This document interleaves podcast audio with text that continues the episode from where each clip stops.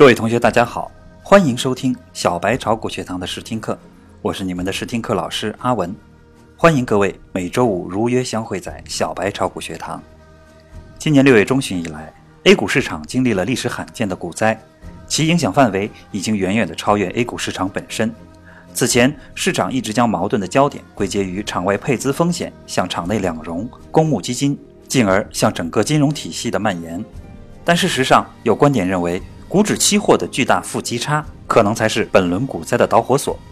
期指市场频频出现巨大卖盘，三大期指特别是 IC 一五零七频触跌停，期指市场的恶意做空或许是这一切的真正元凶。既然市场怀疑有机构在恶意做空 A 股，那么。就让我们来回顾一下索罗斯当年是如何做空香港股市的。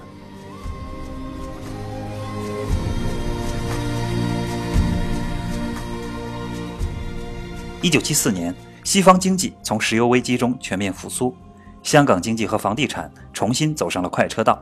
后来，香港又从内地改革开放中获得持续的经济推动力。一九七零年至一九九零年代。香港经济长期高速发展，银行存款二十年间增加了八十一倍，居民财富开始大量流入房地产市场和股市。由于居民财富的增加与国际游资的疯狂炒作，香港房价从一九九一年到一九九七年泡沫爆破前夕上升了四倍。由于看好一九九七年香港回归后的前景，一九九七年八月七日，恒生指数上涨到了一万六千六百七十三点的历史最高位。而索罗斯为首的国际游资已经参与其中，并做好了阻击泡沫的准备。一九九七年，索罗斯旗下的对冲基金掀起了对东南亚各国的连番阻击，震惊全球。在横扫东南亚各国之后，索罗斯把目光移向了中国的香港。那么，索罗斯是怎么做的呢？索罗斯攻击香港采用的办法是在纽约外汇市场卖空港币和股指期货。什么叫卖空？就是今天我向一家证券公司借出一张股票，在今天以一百元的价格先卖掉，明天等股价跌到六十元再买回来，把股票还给证券公司。由于我是一百元卖，六十元买的，所以我就赚了四十元。我们的股票是要涨才能赚钱，卖空呢，必须股价跌了才能赚钱。因此，索罗斯要卖空港币的目的就是阻击港币，赌港币下跌。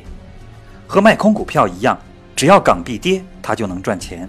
但索罗斯这么做一点都不合理，因为香港的汇率制度不是简单的固定汇率，而是联系美元汇率。什么是固定汇率呢？固定汇率就是政府定一个外汇价格，比如一美元换七元人民币。如果美元价格高了，政府就要抛美元来打压美元价格。买人民币拉抬价格来调节，政府通过买卖美元外汇来维持这个汇价，保持一美元换七元人民币。但香港不是，香港是联系汇率。那么什么叫做联系汇率呢？它和固定汇率不一样，那就是香港的三家发钞银行，包括汇丰银行、渣打银行和中国银行，只要他们想发行港币，就一定要先存美元到香港金融管理局。也就是说，我必须存一百美元去金融管理局。银行才能发行七百五十元港币，如果不存美元进去，就不能发行港币，这就是联系汇率。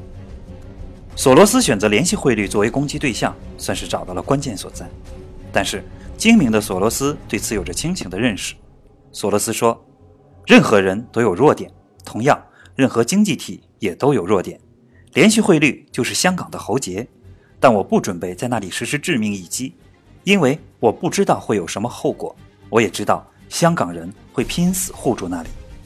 索罗斯更清楚，香港与东南亚各国不可同日而语，因为香港有高达八百六十亿美元的外汇储备，有世界上最完善的金融监管制度，经济发展健康高效，不存在东南亚其他那些国家的通病。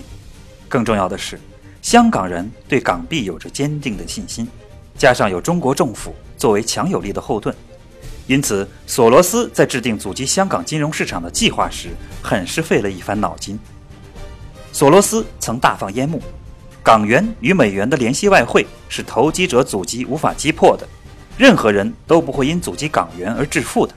我确信，港元、美元的联系汇率在阻击下也不会受到影响，以此制造他无意攻击港元的假象，使香港金融管理当局掉以轻心，以利于他偷袭得手。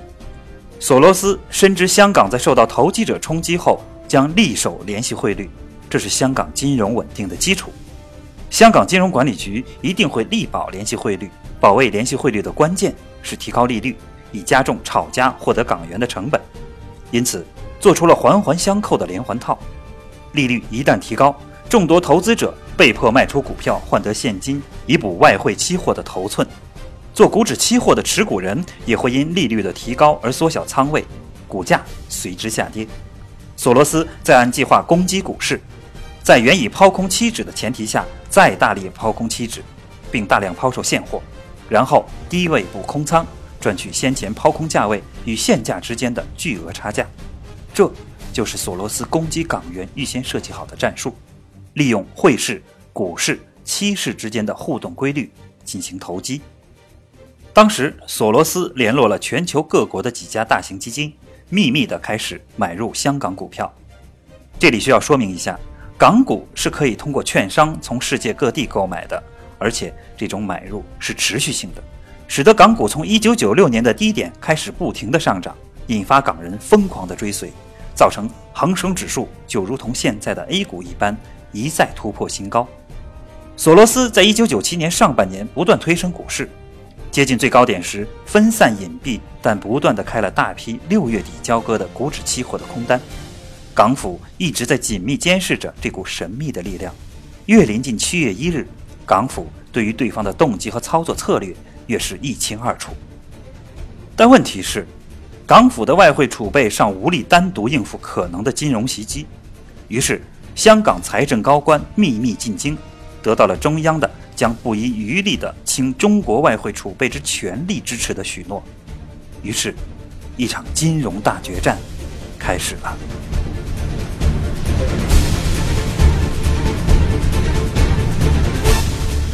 到了一九九七年的上半年最高点，恒生指数达到了一万六千点之上的历史新高，而随着回归日的临近，索罗斯指挥着他的联合军团，开始了有步骤的股票高位出货。其股票的出货是不以赚钱为主要目的的，他的策略是以股指期货的空单收益来盈利的。索罗斯的手法很简单，主要条件是必须有足够的资金作为支持，选好的时机来操纵市场。他用一部分资金持续性买入股票，尤其是指数股，不计较成本；而在股指达到高位时，再开大量股指期货的空单，接着从高位开始坚决地把股指打低。抛出的股票当然也会盈利，但不是主要的利润来源。真正的盈利重头在于股指期货的空单。当然，这种操作最重要的就是要利用市场跟风力量，全体市场参与者都会成为推动力，涨时助涨，跌时助跌。决战的日子是六月二十八日，在此之前，恒指已经被压到了大约在万点之下，而此时的散民已经是哀鸿遍野。港府的高明之处在于不露声色、不托盘，任由索罗斯打压并主宰市场，来麻痹对手。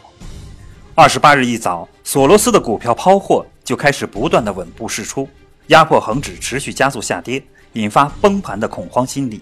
加入逃命的散民无数，帮助他压跌指数。而当跌到了令人胆战心惊的四千多点时，散民已经是欲哭无泪了。索罗斯眼看胜利在望。却发觉开始有一股神秘的资金不声不响地把无数的抛盘照单全收了。索罗斯开始紧张起来，他发动了盟友们的全部股票存货狂砸，不计成本的抛，绝对是赔本在卖出。可是神秘资金还是不动声色地收下，却绝不拉高。还不到收市，港股成交就已经创了历史天量。当他的存货几乎抛光后，恒指却在四千点之上死活不退，而当他向交易所借股票，意欲再继续抛空时，得到的回答却是不借。到了下午，大盘开始反攻，神秘资金将股指持续推高，而索罗斯的联合军团内部也开始出现反水的，背着他加入了多方，买回股票并平仓自己的期指空单，这当然也是为了减少自己的损失。到收市时，港股几乎全部收复了当天上午的失地，大约是收在八千多点。索罗斯没想到港府出手，大意失荆州，在股票和股指期货上损失惨重。但是，一九九七年之后，恒生指数从约一万六千点下跌到六千五百点，跌去了约百分之六十。香港的楼价从一九九七年的最高峰开始持续下跌，到了二零零三年，差不多跌去了百分之六十五。港人的财富蒸发了二点二万亿港元，平均每一个业主损失二百六十七万港元，负资产人数高达十七万，一直到了二零零九年才恢复到了一九九四年的水平。一九九七年到一九九八年，整个香港被洗劫了一把。